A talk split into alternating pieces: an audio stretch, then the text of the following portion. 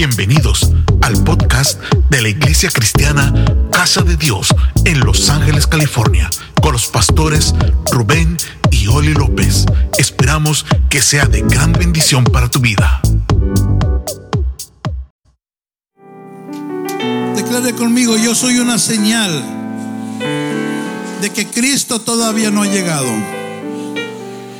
Dile que está hablando mientras me mires en la tierra es que Cristo no ha venido. Hermano. ¿Cuántos quieren una palabra en esta mañana? Ah, no le platiqué a mi esposa que iba a ministrar hoy. Y, y casi nunca le comento, muy raras veces. Pero yo quiero ir en esa línea que ella le estuvo ministrando a nuestros hijos. Porque el Señor quiere ministrarte también a ti en esta mañana. Que vayamos a Primera de Pedro 5, 7. Y eh, yo lo traje aquí en la nueva traducción viviente. Y yo quiero que escuchemos esta palabra en esta hermosa mañana. Yo sé que te va a bendecir. Dice la escritura, léalo conmigo. Pongan todas, ¿qué cosa? Y ansiedades en las manos de Dios, porque Él cuida de ustedes. Otra vez, pongan todas sus preocupaciones y ansiedades en las manos de Dios, porque Él cuida de ustedes. Dile que está a un lado, Él cuida de ti. Quiero hablar sobre el tema cómo lidiar con la preocupación y la ansiedad. Denle un fuerte aplauso al Señor. Tome asiento en el nombre de Jesús. ¿Cómo lidiar con la preocupación y la ansiedad? Es una pregunta. Esta semana, esta semana pasada, si usted fue a un grupo de amistad, ah, se dio cuenta que se tocó este tema acerca de el manejo de la ansiedad. Entre paréntesis, ¿cuántos fueron a su grupo esta semana? Pues ahí se tocó ese tema. Y haciendo la lección o repasándolo, el Señor me empujó al que el día de hoy lo ampliara y lo predicara.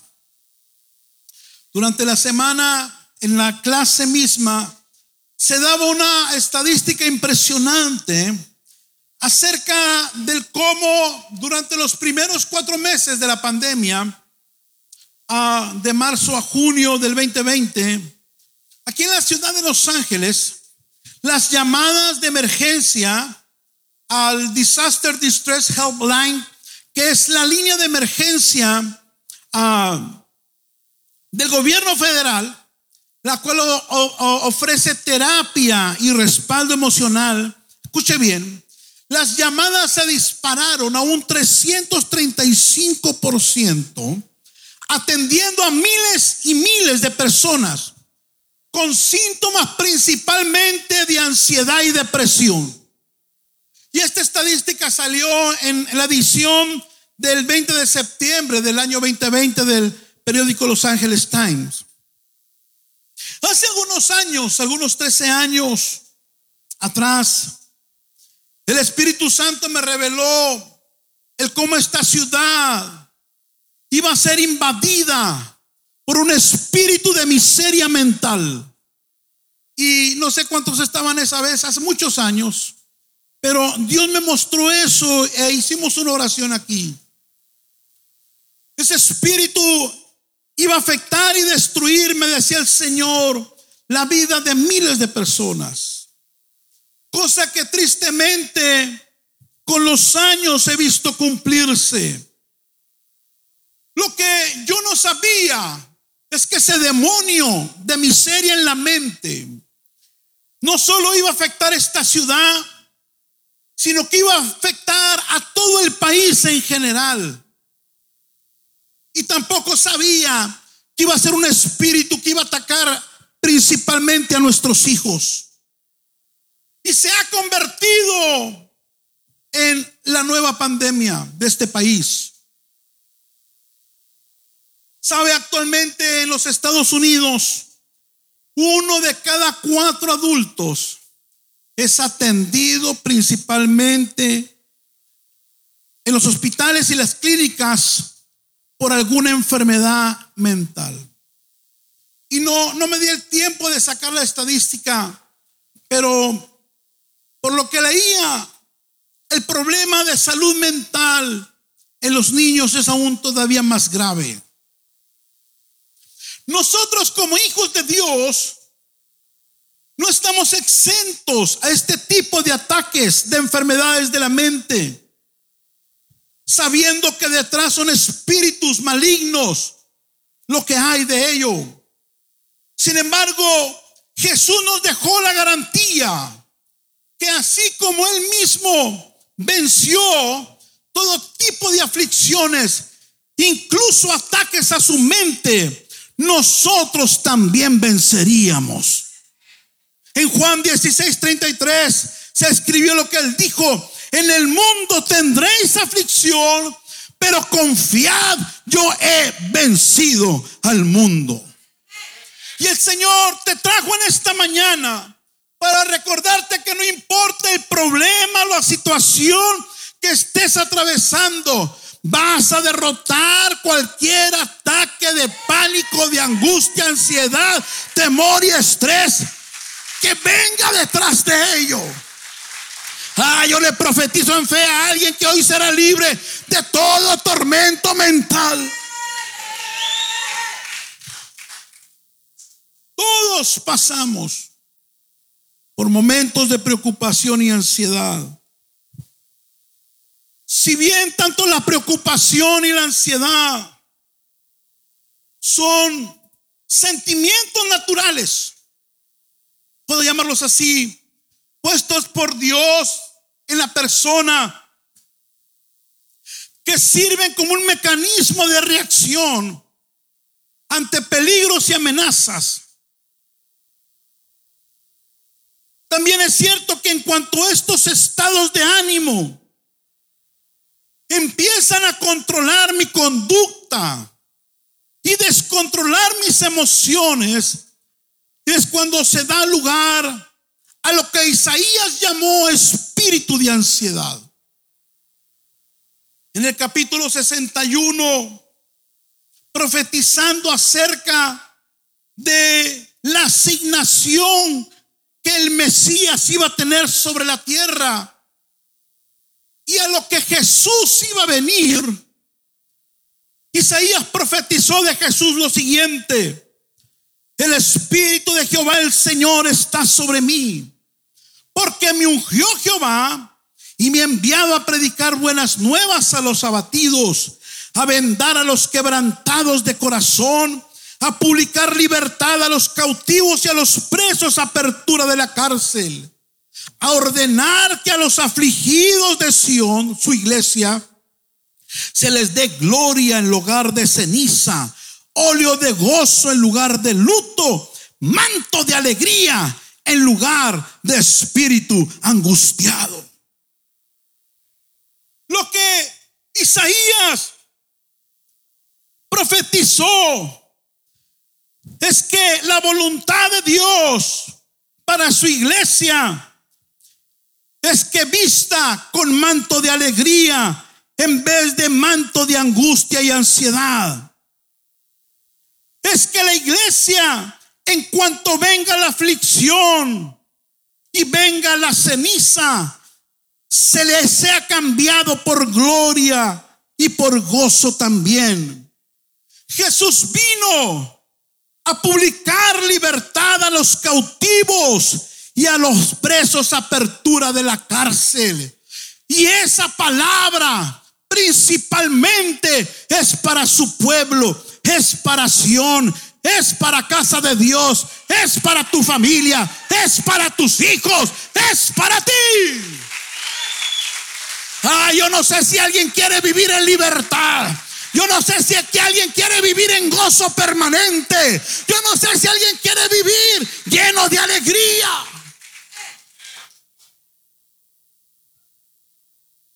A Dios le urge que su iglesia sea liberada del espíritu angustiado.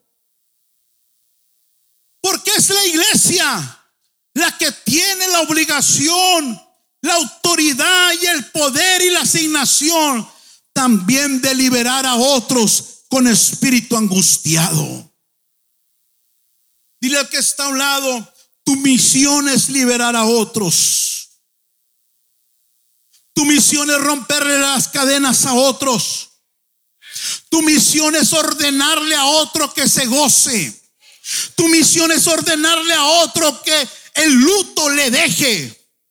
Tu misión es ordenarle a otro que salga de cualquier cárcel mental, espiritual, emocional en las que se encuentre. Yo no sé si me metí a predicar esto a la iglesia correcta.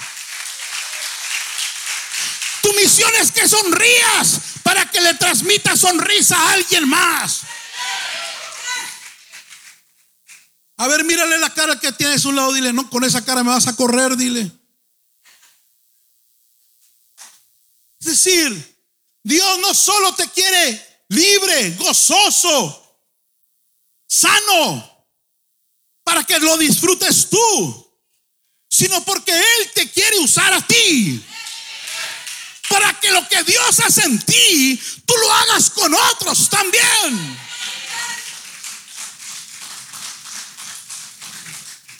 Tú tienes que ser el más contento en tu trabajo, aunque no paguen bien. Tú tienes que ser el más feliz en tu familia, aunque haya necesidad en ella. Tú tienes que ser el más alegre en casa de Dios. Se te tiene que notar que Dios está en ti. Se te tiene que notar que estás alegre de que Cristo vive en ti. La gente se tiene que dar cuenta de que tu vestimenta es diferente de que ya no vives, ya no vistes de luto, vistes de fiesta.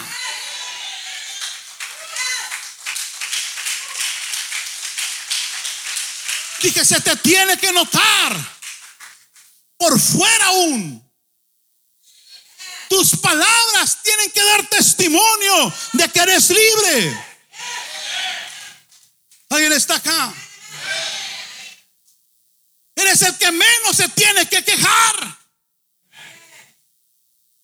Eres el que menos tiene que hablar negativamente. ¿Por qué? Porque Dios vino a libertar a los cautivos.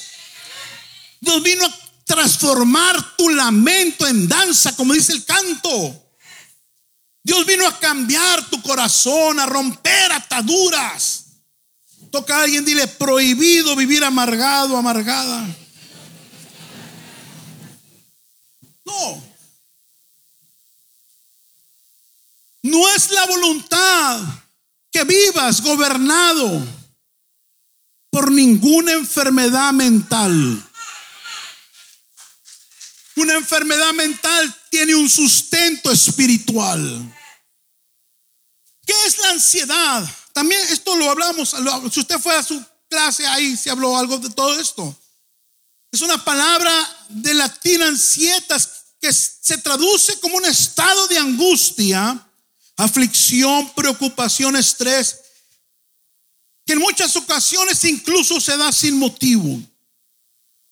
La ansiedad es un miedo al futuro. Es un sentimiento de temor ocasionado por la sensación de no tener la solución a un problema presente. Vea qué tan espiritual es esto, que no hay nada físico ahí. Todo es un asunto de la mente. Vamos acá. No ha pasado nada. No llegó el lunes, pero, pero siento que mañana me corren. Siento que mañana me corren. Te van a correr.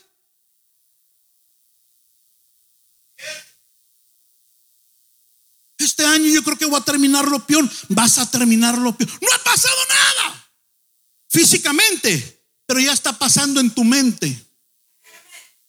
Y el hombre es lo que piensa, dice la palabra de Dios. Pregúntale que está hablando, ¿qué piensas que te va a pasar? No, no, mejor ya ni le conteste. Alguien dijo, la depresión es exceso de pasado y la ansiedad exceso de futuro. La gente se deprime cuando no logra soltar su pasado. ¿Por qué hice esto? ¿Por qué hice lo otro? ¿Por qué no me casé con otra? ¿Por qué no me casé con otro? Ay, me estoy metiendo a terrenos espinosos.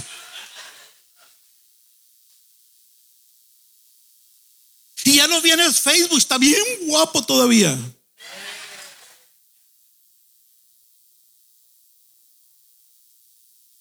Ese que tiene está barrigoncito y peloncito, pero tiene a Cristo. Ay, no dijeron amén, me espantaron, hermanas. Háganme el paro. Pero teme a Dios. Pero busca ser mejor. Entonces, Dios nos ordena vivir libres de la ansiedad por lo peligroso que es. Filipenses 4:6, por nada estéis. Esa palabra afán es lo mismo, es, por nada estés angustiado, preocupado, afanado. Sino sean conocidas vuestras peticiones en toda oración. Diga conmigo, Dios me prohíbe vivir controlado por los problemas. Dios prohíbe que nos afanemos por cualquier cosa. No hay motivo, según Dios, para que estemos llenos de ansiedad y de angustia. No hay nada que te pueda ocurrir en la vida que justifique que la ansiedad te gobierne, que la depresión te arrastre. ¿Estamos acá todavía? Entonces, si Dios nos ordena a no afanarnos, a no angustiarnos, a no preocuparnos, quiere decir que en Él se puede. Dije, en Él se puede. Toca a alguien, dile, todo lo puedes en Cristo. Se puede vivir lejos de la ansiedad. Todos somos atacados, sí, pero no es la voluntad de Dios que todos seamos atados por eso. ¿Alguien está acá todavía? Entonces, ¿cómo lidiar con esto? ¿Cómo lidiar con la ansiedad y la preocupación excesiva? La preocupación destructiva. Aquella que, que enferma. Claro que hay que preocuparse, pero no esa preocupación dañina que te enferma. ¿Vamos acá? O sea, tienes que preocuparte por lo normal, vamos a llamarlo. Tiene que preocuparse por ir a trabajar y hacer un buen trabajo. Tiene que preocuparse por su casa, su familia, así. Pero no al punto que aquello te enferme. Lo excesivo. Número uno, si usted quiere erradicar la ansiedad, los ataques de pánico, la depresión, la angustia, necesitas tener una vida de oración. Ay, se acabaron los amenes. Ya se le acabó el mensaje para muchos de ustedes. Primera de Pedro 5, 7, ¿qué dice ahí?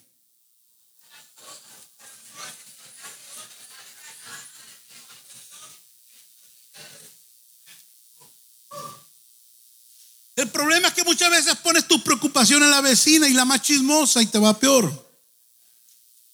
Pones tus preocupaciones donde no es correcto. Tratas de, de desahogarte. Muchas veces volviendo a hábitos de donde Dios ya te sacó. Porque el diablo, es que yo me acuerdo, dice el diablo, acuérdate que cuando tenías problemas te drogabas y la cosa se calmaba. Acuérdate que cuando tenías problemas te comprabas una botellita y la cosa se calmaba. Pero dice el Señor que ahora en Cristo tus preocupaciones, tus ansiedades, se las pongas en sus manos. ¿Por qué la gente se carga de tanta cosa? Porque dejas a Dios. ¿Sabes cómo está Dios? con las manos estiradas, esperando que tú vengas a Él.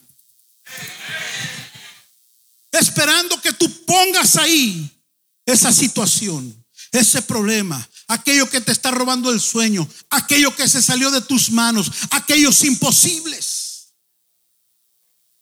¿Alguien sigue aquí? Entonces, la oración es clave para no caer en la trampa de la ansiedad y la preocupación. Filipenses 4:6, léalo por favor, ¿qué dice?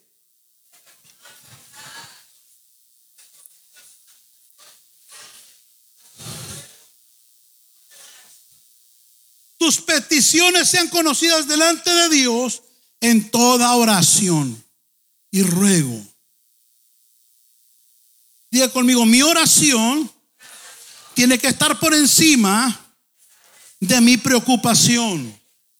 Otra vez, mi oración tiene que estar por encima de mi preocupación. La preocupación excesiva lo único que revela es falta de oración. El miedo excesivo lo único que revela es falta de intimidad con Dios. Porque la manera de obtener, de mantener la ansiedad bajo control es cuando llevamos una vida de clamor y oración diaria. El salmista lo entendió y dijo así en el Salmo 34, busqué a Jehová. ¿Y qué pasó? Busqué a Jehová. No lo ignoró, él lo escuchó. Y lo que el diablo quiere es que tú creas que Dios no te escucha. Que cuando te conectas en la mañana, los que lo hacen no escuchan. Quiere mandarte el mensaje que estás perdiendo el tiempo, que Dios no te escucha, que no va a pasar nada, porque Él sabe que ahí en ese tiempo de oración es donde Él es derrotado. Él sabe que ahí en ese tiempo, en la presencia de Dios, es donde tú tienes tu victoria.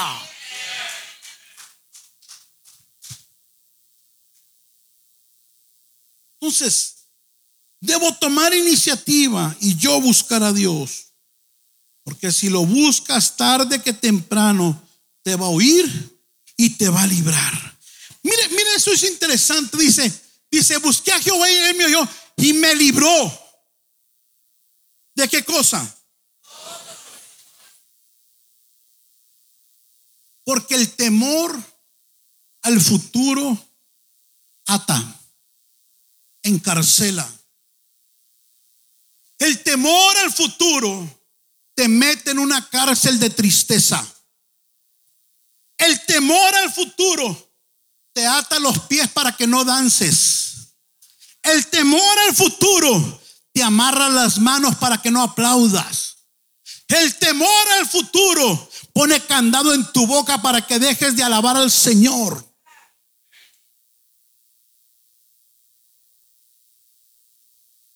Pero si buscas al Señor, Él te va a oír y Él te va a librar también.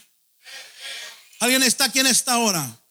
Yo no sé quién vino con una atadura emocional. Yo no sé quién vino atacado en su gozo, en su ánimo. Ah, pero sí te garantizo algo. Que si tú aquí sales alabando y glorificando al Señor, algo se va a romper dentro de ti. Algo va a ocurrir. Algo va a soltarse cadenas van a caer. David estaba por cierto de esto. Dice el Salmo mismo 34, el verso 6. Este pobre clamó y le oyó Jehová. Y le libró de qué cosa? De todas sus angustias. Salmo 18, 6. En mi angustia invoqué a Jehová ¿Qué vas a hacer en la angustia? ¿Qué haces?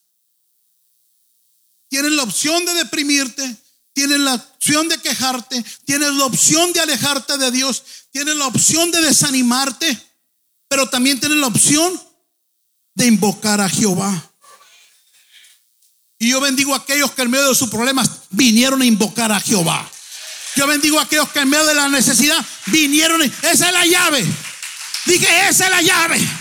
Esa es la salida. Eso es lo que te va a abrir puertas de cárceles.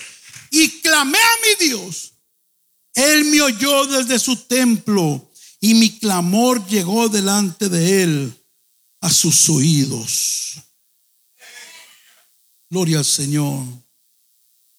Dile que está a un lado, si no quieres preocuparte por nada, pues tienes que orar por todo. Estoy preocupado por mis hijos, ore por su hijo todos los días. Estoy preocupado por el trabajo, ore por su trabajo todos los días. Estoy preocupado por esta enfermedad, ora todos los días para que Dios te sane. Si no quieres preocuparte por nada, pues tienes que orar por todo. Número dos, tengo que aprender a esperar en Dios por su respuesta, por su salida. Es muy peligroso actuar bajo presión. Es muy peligroso tomar decisiones bajo angustia, bajo ansiedad, bajo depresión. Es muy peligroso tomar decisiones importantes cuando estoy siendo atacada, atacado en mi mente, en mi corazón, en mis emociones. Por eso el salmista nos recomendó lo siguiente, Salmo 40, 1, 3. Pacientemente, ¿qué hizo? Esperó a Jehová y se inclinó a mí y oyó mi necesidad, oyó mi problema, oyó lo que me afligía, oyó lo que me preocupaba, oyó lo que me robaba el sueño, oyó lo que me tenía triste y oyó mi clamor y me hizo sacar del pozo de la desesperación, del lodo cenagoso puso mis pies sobre peña y enderezó mis pasos. Debo aprender a esperar por aquello que estoy orando. Alguien diga amén, por favor. Debo aprender a esperar por aquello que estoy orando.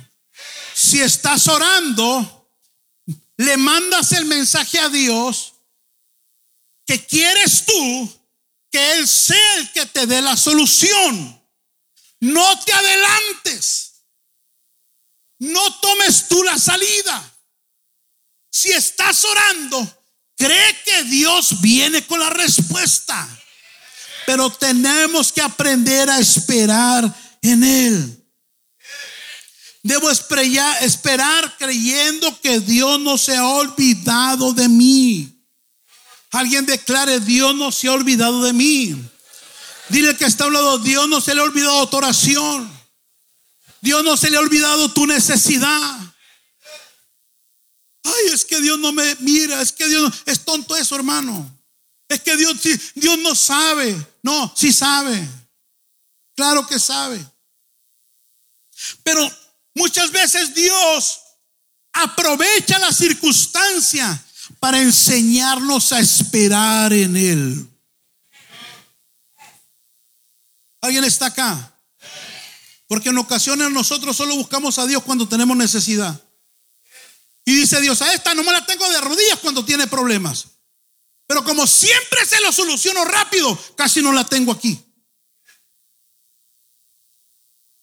Debo esperar, no lo que siento veo, sino las promesas de Dios. las promesas de Dios. Y para eso es importante que en medio del problema tenga cuidado con lo que saca de su boca.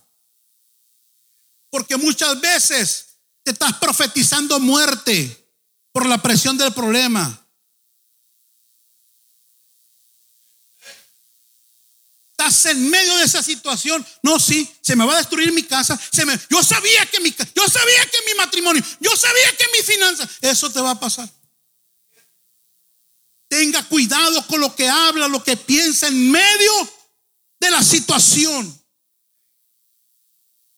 Porque alguien dijo, el guerrero que cargas dentro de ti te puede escuchar.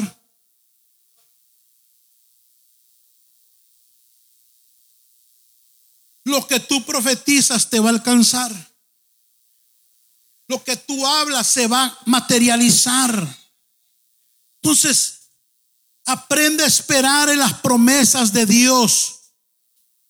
No lo veo, pero lo creo. No lo siento, pero lo creo. Esa tiene que ser tu oración. Porque no es lo que ves, es lo que crees. Es lo que confiesas. Es lo que cantas. Es la palabra que declaras. Aquello que te va a sacar de ese pozo de desesperación, de ansiedad, de angustia, de tristeza. Gloria al Señor. Mira, en tu mente y tú siempre van a esperar algo. ¿Qué te parece si en vez de esperar derrota, si en vez de esperar la muerte, si en vez de esperar la ruina, si en vez de esperar la enfermedad, esperas un milagro? Como quiera que sea en tu mente, vas a esperar algo. Cambia el pensamiento de muerte por el de vida. Cambia el pensamiento de fracaso por el de éxito. Gloria al Señor. Voltea con alguien, dile, espera que Dios te dé la victoria. Alinee su mente a ello, pero alinee sus palabras también. Pero alinee su, su corazón, su cuerpo, su ser a eso. Creyendo que tu final no va a ser de muerte, sino va a ser de vida. Creyendo que tu final no va a ser la derrota, sino va a ser la victoria. Creyendo que Jehová cumplirá su propósito en ti. Creyendo que Dios hará el imposible que tú necesitas. Ah, yo siento que hoy Dios va a sacar de un pozo a alguien. Yo siento que alguien sale de un pozo de desesperación. Yo siento que hoy alguien sale de un pozo de angustia, de un pozo de depresión, de un pozo de temor, de un pozo de pánico, de un lodazal, de un estancamiento. Me sacó del lodo cenagoso. Gloria al Señor. Hoy alguien deja de patinar y empieza a avanzar. Pastor, como que estoy, como que estoy así, como que estoy en una bicicleta estacionaria, que doy y doy y no avanzo. Hoy Dios te saca de ese estancamiento. Hoy Dios te saca de ese lodazal. Hoy Dios te saca de aquello. A alguien, a alguien Dios le pone alas de águila, como nos hablaba en la semana. A alguien Dios le pone alas de águila para que se le suelte aceleración. Para que recupere espacio. Para que el retraso quede atrás. La Biblia habla de tiempo de restitución y dice que Él restituye los años que comió la oruga, el saltón y el revoltón. Note algo, dice que restituye años. En lo natural los años pasan y no vuelve. Dice Dios, yo te puedo restituir años perdidos. En otras palabras, Dios te puede dar en este año lo que perdiste en 10. ¿Alguien está acá? Alguien declara, Dios me pone alas de águila porque necesito avanzar, necesito recuperar terreno. Lo que el diablo me robó por años, Dios te lo quiere regresar. Dios te lo quiere restaurar. Dios te lo quiere volver atrás. Alguien declara, yo me pongo alas de águila. No es lo mismo viajar en carro, en burro, que bajar en avión. Gloria al Señor. Pero es importante, iglesia, Es importante que usted crea que Dios está con nosotros. Es importante aprender a esperar en los tiempos perfectos de Dios. Shenderebe. Sabe, yo por años tenía esta pregunta, le voy a confiar algo. Y ayer Dios me dio la respuesta. Yo le decía, Señor, ¿por qué la iglesia, tu iglesia, estoy hablando a nivel mundial, ¿por qué tu palabra habla de milagros, de prodigios, de lo sobrenatural y casi no se ve?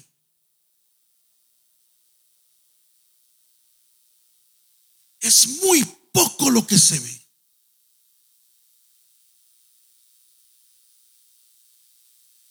Y yo llegaba a pensar como que hasta Dios de adrede nos las ponía imposibles. Señor, eso marca cambios. Eso transforma las vidas. Una sanidad transforma una vida, una liberación, un milagro transforma una vida. Y casi no se ve. Y a usted le tiene que preocupar también. Y yo, pensando el por qué, a veces me llegaba la mala idea como que Dios era complicado, como que en el fondo Dios no quería. Pero lo cierto del caso es que todo eso son tesoros de Dios. Y, eso me decía el Señor. Es que mi hijo son tesoros. Y yo no le puedo confiar tesoros a cualquiera. Me decía el Señor, imagínate que a todos yo les diera poder para echar fuera demonios, para hacer milagros. Imagínate eso. ¿Cuántos de ellos inmaduros no mal usarían ese poder para hacer dinero? Para manipular gente. ¿Estamos aquí, iglesia? Es como si tú le das un arma a un niño de tres años, es peligroso. Y eso me decía el Señor.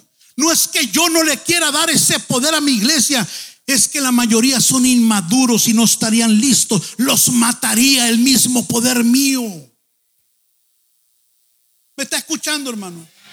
Y muchas veces Dios no responde aún tu necesidad porque no estás listo para manejar esa bendición.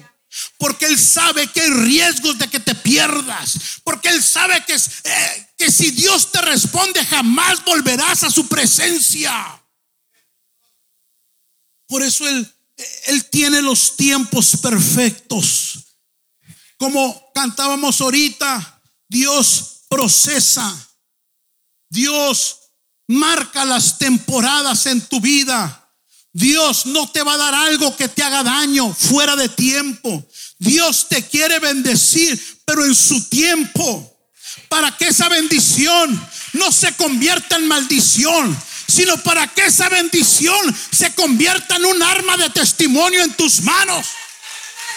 Para que nunca se te olvide que Dios en su misericordia te bendijo y a propósito, Dios me volvió a dar, yo les voy a dar poder de lo alto a ustedes. Yo los voy a hacer confiables. Yo voy a hacer que ustedes manifiesten mi gloria y no las va a matar mi gloria. Para tres solamente está bien. Eso me lo habló a mí. Aleluya. Gloria al Señor. Imagínese Dios dándome poder a mí o a ti para sanar los cánceres. Que por todo aquel que es por cáncer sea sano. Pero una mente carnal. Ay, voy a buscar un millonario que tenga cáncer para sanarlo y que me suelte. Te mata. Ve. Que Dios te levante resucitando muertos. Al rato vas a decir, ¿y ese pastorcito sonso que no hace nada quién es? ¿Ves? Te mata. Te mata. Y Dios está preparando esta casa para manifestar su gloria. Pero no solo me quiere preparar a mí, te quiere preparar a ti. Para que el poder de lo alto no te mate. Para que no te vuelvas loca, no te vuelvas loco. Sino para que Dios sea glorificado. Y lo manejes a la voluntad de Él. ¿Sabe que una vez Eliseo Fíjese esto. A Eliseo lo ofendieron. Eliseo era un profeta, pero estaba calvo, dice la Biblia. Y por ahí unos chamacos salieron y lo ofendieron. Y Eliseo los maldijo, el profeta. Y salieron osos y mataron a 20 de ellos. ¿Por qué? Porque, porque lo sacaron de sus casillas y utilizó mal el poder que Dios le había dado. Porque Dios lo respaldó porque lo que Dios da no lo quita. Por eso el gozo que traes, solo tú te lo callas. No hay nadie que te lo quite. Ah, no. Por eso la salvación que Dios te ha dado, no hay lucha, prueba, error incluso que cometas, que te la robe. Eso está en ti. ¿Alguien está acá? Toca a alguien, dile lo que Dios te ha dado, nadie te lo va a quitar. Eres tú el único que lo puedes echar fuera. Eres tú el único que lo puedes rechazar, eres tú el único que lo puedes despreciar. Pero nadie, la bendición que Dios da, nadie la puede quitar. Esa, pareja que Dios te ha dado, no hay diablo que te la quite, Dios te la dio. Ese negocio que Dios te dio, si Dios te lo dio, nadie te lo va a quitar. Alguien está acá en esta hora. Alguien declare lo que Dios me ha dado. No hay diablo, no hay infierno, no hay problema que me lo pueda quitar de mi mano. Alguien declare lo que es mío es mío. Lo que es mío es mío. Me pertenece.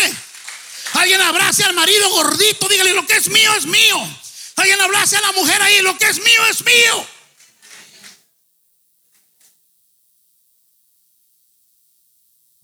No, no se ponga triste. Gloria al Señor. Por último, mantén una actitud de gratitud. Mismo Filipenses 4:3 dice, por nada estéis triste, afanado, sino sean conocidas vuestras peticiones delante de Dios en oración y ruego, pero también con acción de gracias. Diga conmigo, tengo que aprender a dar gracias a Dios, pase lo que pase. Eso es lo que dice el salmista. Salmo 34, 1. Bendeciré a Jehová. ¿Cuándo? ¿Cuándo? ¿Cuándo vas a alabar? Siempre. Pero no puedes ni abrir la boca aquí, mi hijo. estás durmiendo aquí. Estás como México, le echas la culpa a todos que están perdiendo, todos los equipos mexicanos. Son malos. No es que está haciendo calor, no, no, no, no. Es que no has aprendido a alabar en todo tiempo. Si no puedes alabar acá, ¿cómo vas a alabar en tu trabajo? ¿Cómo vas a alabar en malos ambientes? ¿Cómo vas a bendecir al Señor cuando algo no te sale bien? El día que no ganaste lo que ibas a ganar. Por eso el salmista nos dice, está bien que le presenten a Dios sus peticiones, pero no lo hagan con queja, háganlo con acción de gracias. Bendíganlo en todo tiempo. Que nunca te falte una alabanza en tu boca.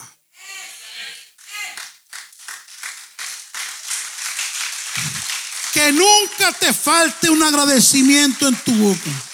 Porque no hay peor burla para el diablo, escuche, que ver un hijo, una hija de Dios lleno de problemas. Y alabando y dando gracias al Señor. Lo peor es una picada de ojos para el diablo.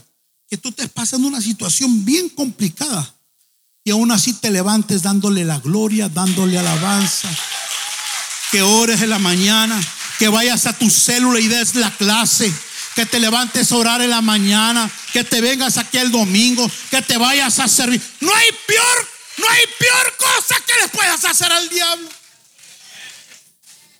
que alabar al Señor en todo tiempo. Si no, pregúntale cómo le fue cuando encarcelaron a Pablo y a Silas. Dice la escritura que estando presos por causa del Evangelio, dice, pero a medianoche orando,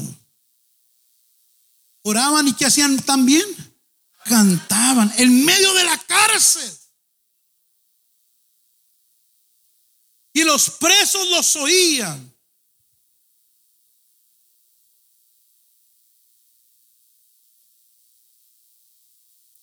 Los oían, pero no oraban ni cantaban. Porque uno que no tiene a Cristo no puede cantar y alabar en medio de un problema. Pero si están mirando si tú y yo cantamos en medio de nuestro problema. Los vecinos oyen. Nuestros familiares oyen. ¿Cómo reaccionamos en medio del problema? Los presos los oían. Los oían alabar y cantar a Dios. La pregunta es, ¿qué escuchan nuestros vecinos cuando tenemos problemas? ¿Qué escuchan nuestras familias? ¿Qué escuchan nuestros compañeros de trabajo cuando tenemos problemas, situaciones difíciles? Entonces dice, sobrevino de repente un gran terremoto, de tal manera que los cimientos de la cárcel se sacudían y al instante se abrieron todas las puertas y las cadenas de todos se soltaron.